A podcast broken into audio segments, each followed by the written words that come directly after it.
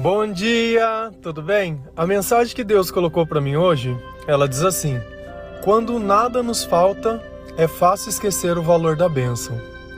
Senhor, tende misericórdia de nós. Perdoa, Pai, todos os nossos pecados. Livra-nos de todo mal. Nos afasta de tudo aquilo que não vem de ti. Remove, Senhor, toda a ingratidão do nosso coração. Abre os nossos olhos, purifica os nossos pensamentos. Nós te louvamos, nós te bendizemos, nós te amamos, pois somente tu, Senhor, é o nosso Deus. Se uma coisa que eu aprendi, lendo a Bíblia, e especialmente o Antigo Testamento, é que o povo, todas as vezes que tudo ficava bem, a primeira coisa que eles faziam era virar as costas para Deus. E sempre depois disso, alguma desgraça acontecia. Deus, ele não suporta a idolatria. Deus não suporta esse sentimento de barganha. Quantas vezes você não levantou de madrugada porque queria alguma coisa, queria um emprego, uma cura, uma bênção? E foi lá e se dedicou e buscou e frequentou a igreja e fez intenção e deixou de comer alguma coisa e foi, e foi, foi, foi, foi, até que Deus teve misericórdia de você pela intimidade que vocês estavam tendo, porque ele começou a conhecer mais o teu coração, começou a ver que você era uma pessoa que estava realmente querendo buscar a Deus. Mas depois que ele entregou isso, Simplesmente acabou a madrugada, acabou o louvor, acabou a adoração, acabou tudo. Quem nunca, né? Quem nunca deu as costas para Deus? Quem nunca fez isso? Então, quando tudo tá bem, é o momento que nós devemos ficar mais alertas. Porque é fácil a gente buscar Deus quando tudo não, não está bem, quando nós não temos outra alternativa. Eu vou ter que ir lá. É a mesma coisa quando você precisa de alguém e você tá brigado com essa pessoa, você vai ter que pedir desculpa se você quiser ter aquilo que você quer. E às vezes nós temos que entender que esse tipo de atitude ela é muito feia. Primeiro, porque ela demonstra interesse. Segundo, porque demonstra ingratidão. E eu acho que não existe nada pior que a ingratidão. Porque você simplesmente se fez de algo que você não é para conseguir algo que era do seu interesse. A relação que nós temos que ter com Deus não é de momento, é de eternidade. E se você tem costume de fazer isso, eu não tenho dúvidas que a sua vida sempre vai ter uma desgraça batendo na porta. Ah, mas você tá jogando praga em mim. Nossa, mas você é uma pessoa de Deus, você não podia estar tá jogando praga em mim. Não. Eu, quando eu leio a Bíblia, a primeira coisa que eu amo olhar e observar é o relacionamento entre Deus e as pessoas. Não que Deus ele vá fazer algo de, por você porque você merece aquilo. Não, Deus é misericórdia, não é por merecimento. Mas Deus também, ele é justo, né? Não seria certo ele simplesmente continuar fazendo algo quando uma pessoa ela é ímpia, como ela está promovendo idolatria, quando ela está adorando outros deuses, quando ela está valorizando mais o dinheiro que é propriamente o amor né? Quando ela prefere mais a, o sacrifício que a obediência.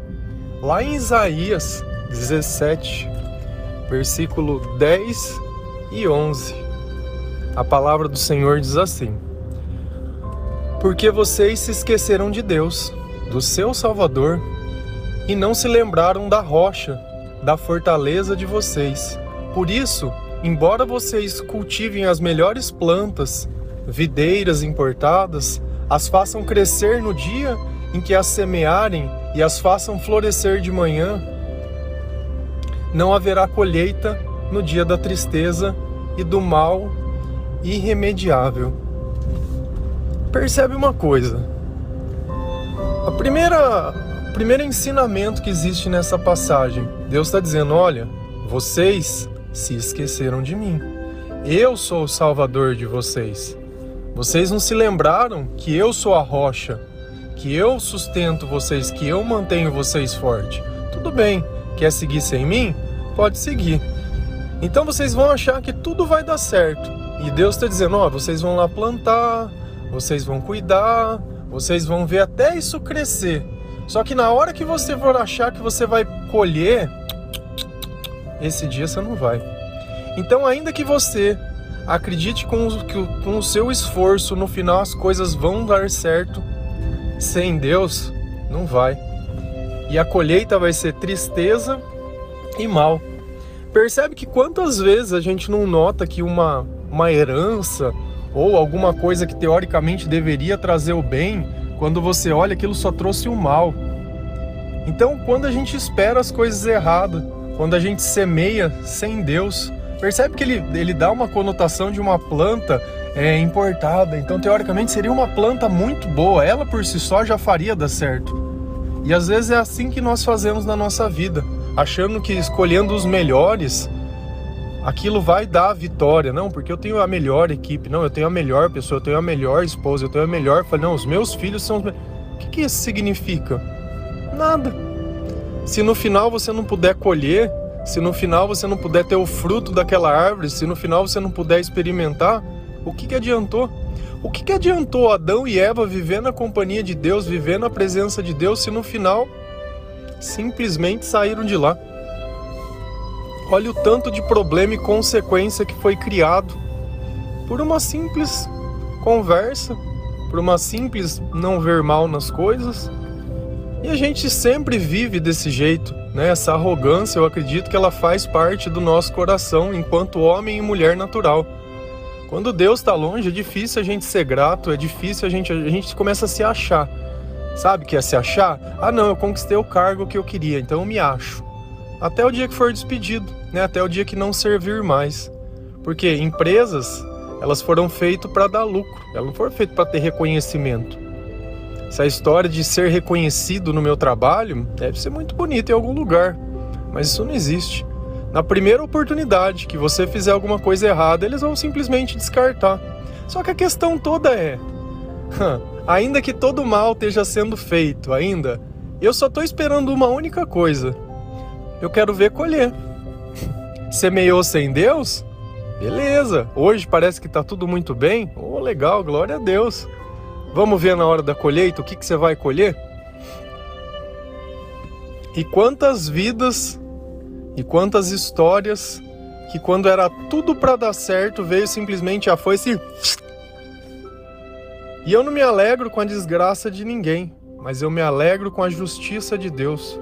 Eu me alegro quando eu leio uma palavra e eu posso acreditar que aquilo é verdade. Independente do que os meus olhos vejam, independente do que eu imagino, a última palavra, ela sempre vai ser de Deus.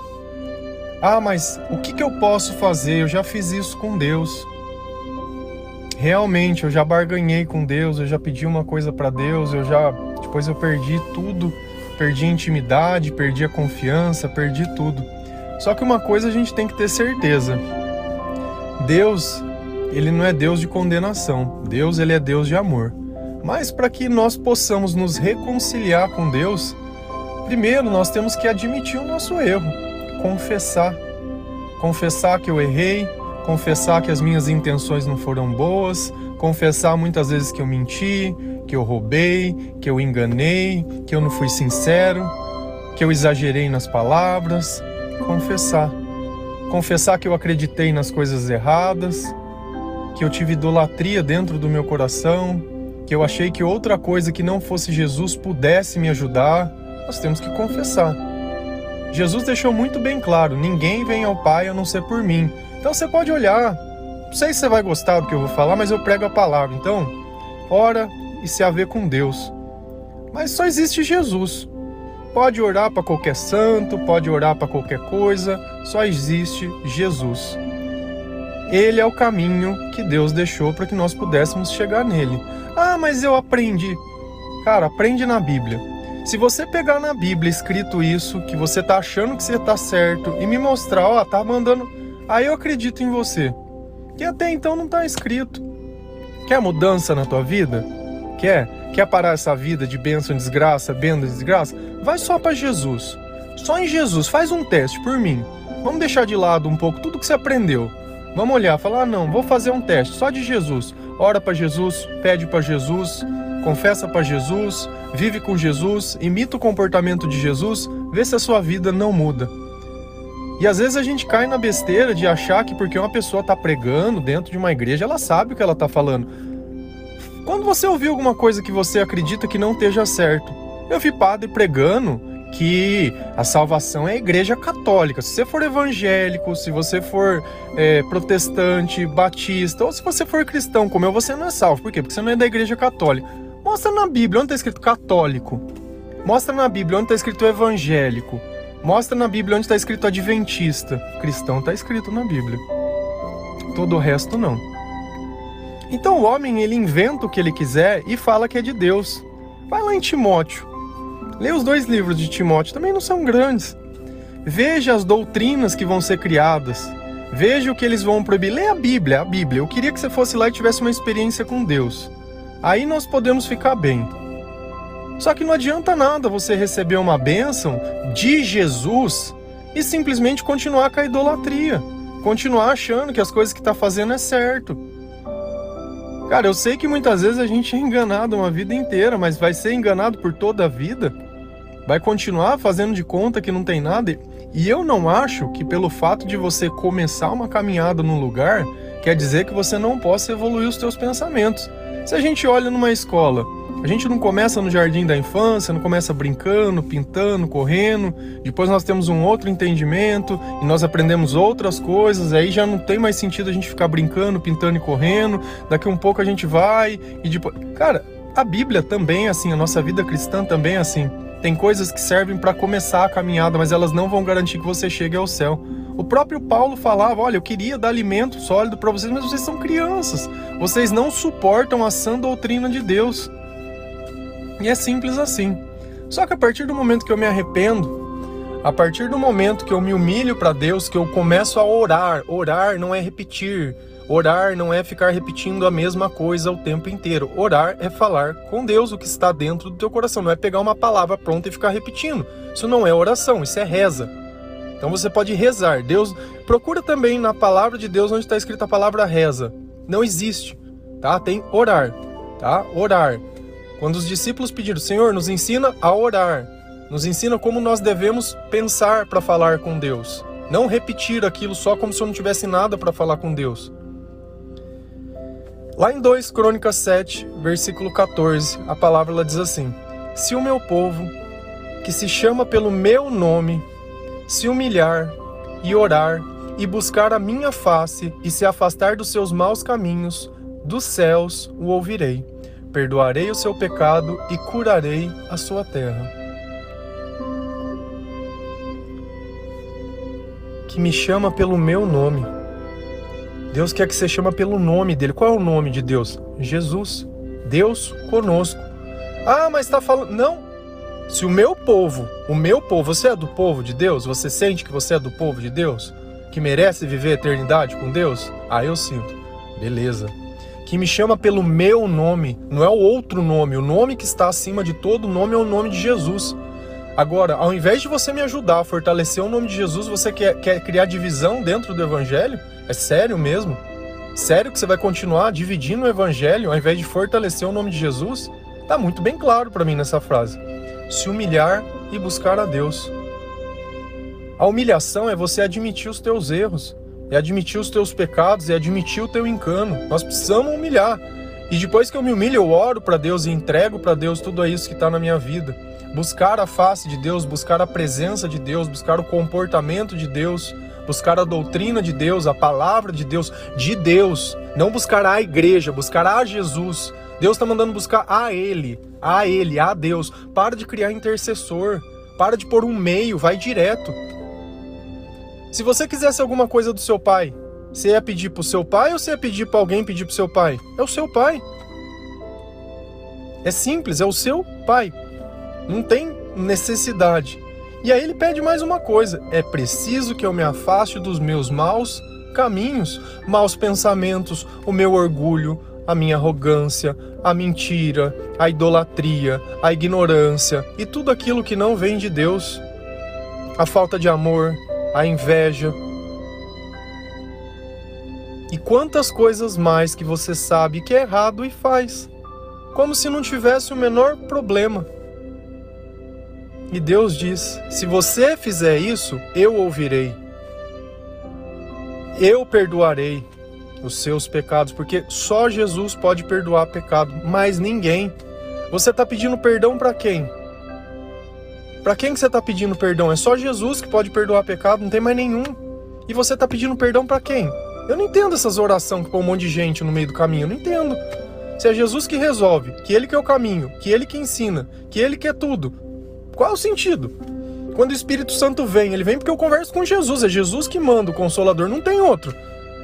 Se você sente que Deus não fala com você, se você sente que as suas coisas não dão certo, se você sente que você, quanto mais você busca Deus, menos você encontra. Será que você está buscando a Jesus? Porque eu nunca vi Jesus rejeitar ninguém. Faz o teste de Jesus, vê se não muda. Aí você vai ver quanto tempo você sofreu ou quanto tempo você passou por coisas por acreditar nas coisas erradas. E como diz na palavra, maldito o homem que acredita no homem. Eu quero que você acredite na Bíblia. Eu não quero que você. Meu, esquece tudo que eu te falei. Abre a Bíblia e lê. E eu te garanto que o que eu digo está na Bíblia. Te garanto, sem erro.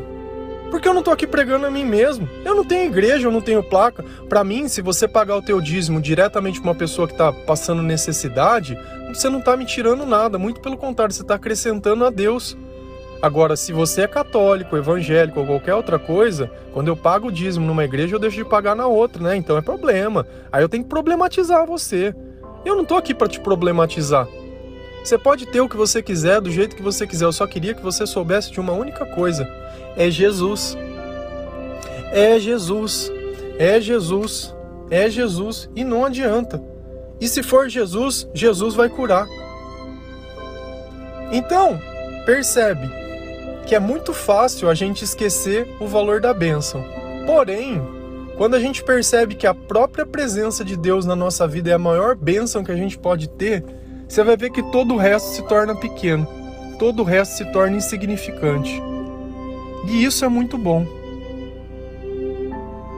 Muito bom. Leiam a Bíblia do fundo do meu coração. Se uma coisa pode salvar o teu coração, se uma coisa pode te libertar da tristeza, se uma coisa pode trazer sentido para tua vida, se uma coisa pode fazer você dar valor às coisas que você tem, se uma coisa que pode te fortalecer, valorizar essa experiência, de, essa experiência que nós temos de estar vivo, experiência de carne que nós vivemos porque nós somos espírito. Você está aqui para poder fazer a diferença. Um céu sem Jesus não tem sentido. Outro dia me perguntaram sobre o Espiritismo, o que eu acho. Eu acho que um céu sem Jesus não tem sentido. Eu acho que a partir do momento que eu procuro homens para reencarnar em homens, para ter resposta de homens, para mim não tem sentido. Eu quero falar com o Criador. Eu quero um céu que tenha Jesus. Assiste o filme do nosso lar. Não tem Jesus. Como que um céu não tem Jesus? Como? Eu não consigo entender. Ah, mas, cara, não tem Jesus. Não tem. Ah, mas, mas não tem. Não tem. Põe pessoas, põe coisas. É Jesus. Eu sou o caminho, a verdade a vida, e ninguém vem ao Pai a não ser por mim. Ah, mas eu sou o caminho, a verdade a vida, e ninguém vem ao Pai a não ser por mim. Coloca isso dentro do teu coração. Coloca isso dentro do teu pensamento. E eu garanto que você vai viver coisas que nunca viveu, vai sentir coisas que nunca sentiu, vai criar uma coragem, vai criar uma força, vai criar uma determinação, vai começar a ter sabedoria, vai começar a ter controle. E a tua vida vai ser uma nova vida, uma nova criatura. E todas as promessas de Deus vão ser derramadas sobre a tua vida, porque isso é palavra. E foi o que aconteceu na minha vida e é o que a gente tem assistido acontecer na vida de outras pessoas, porque o nome de Jesus é o nome que está acima de todo nome, é o nome que tem poder, é o nome que, quando evocado, o inferno treme, quando ele é evocado, tudo cai por terra, quando ele é evocado, tudo muda. É o nome de Jesus. Então, ainda que você começou tudo errado, que você começou como criança, vamos crescer na fé. E tudo se completa lá. Amém? Que Deus possa tocar a tua vida, que Jesus toque o coração, que Jesus entre na tua casa, que Jesus governe a tua mente, que Jesus esteja nos teus lábios, que a palavra de Deus seja os teus pensamentos, que a palavra de Deus seja as suas palavras, que você creia, que você viva, que você transforme. Amém? Deus abençoe cada um de vocês.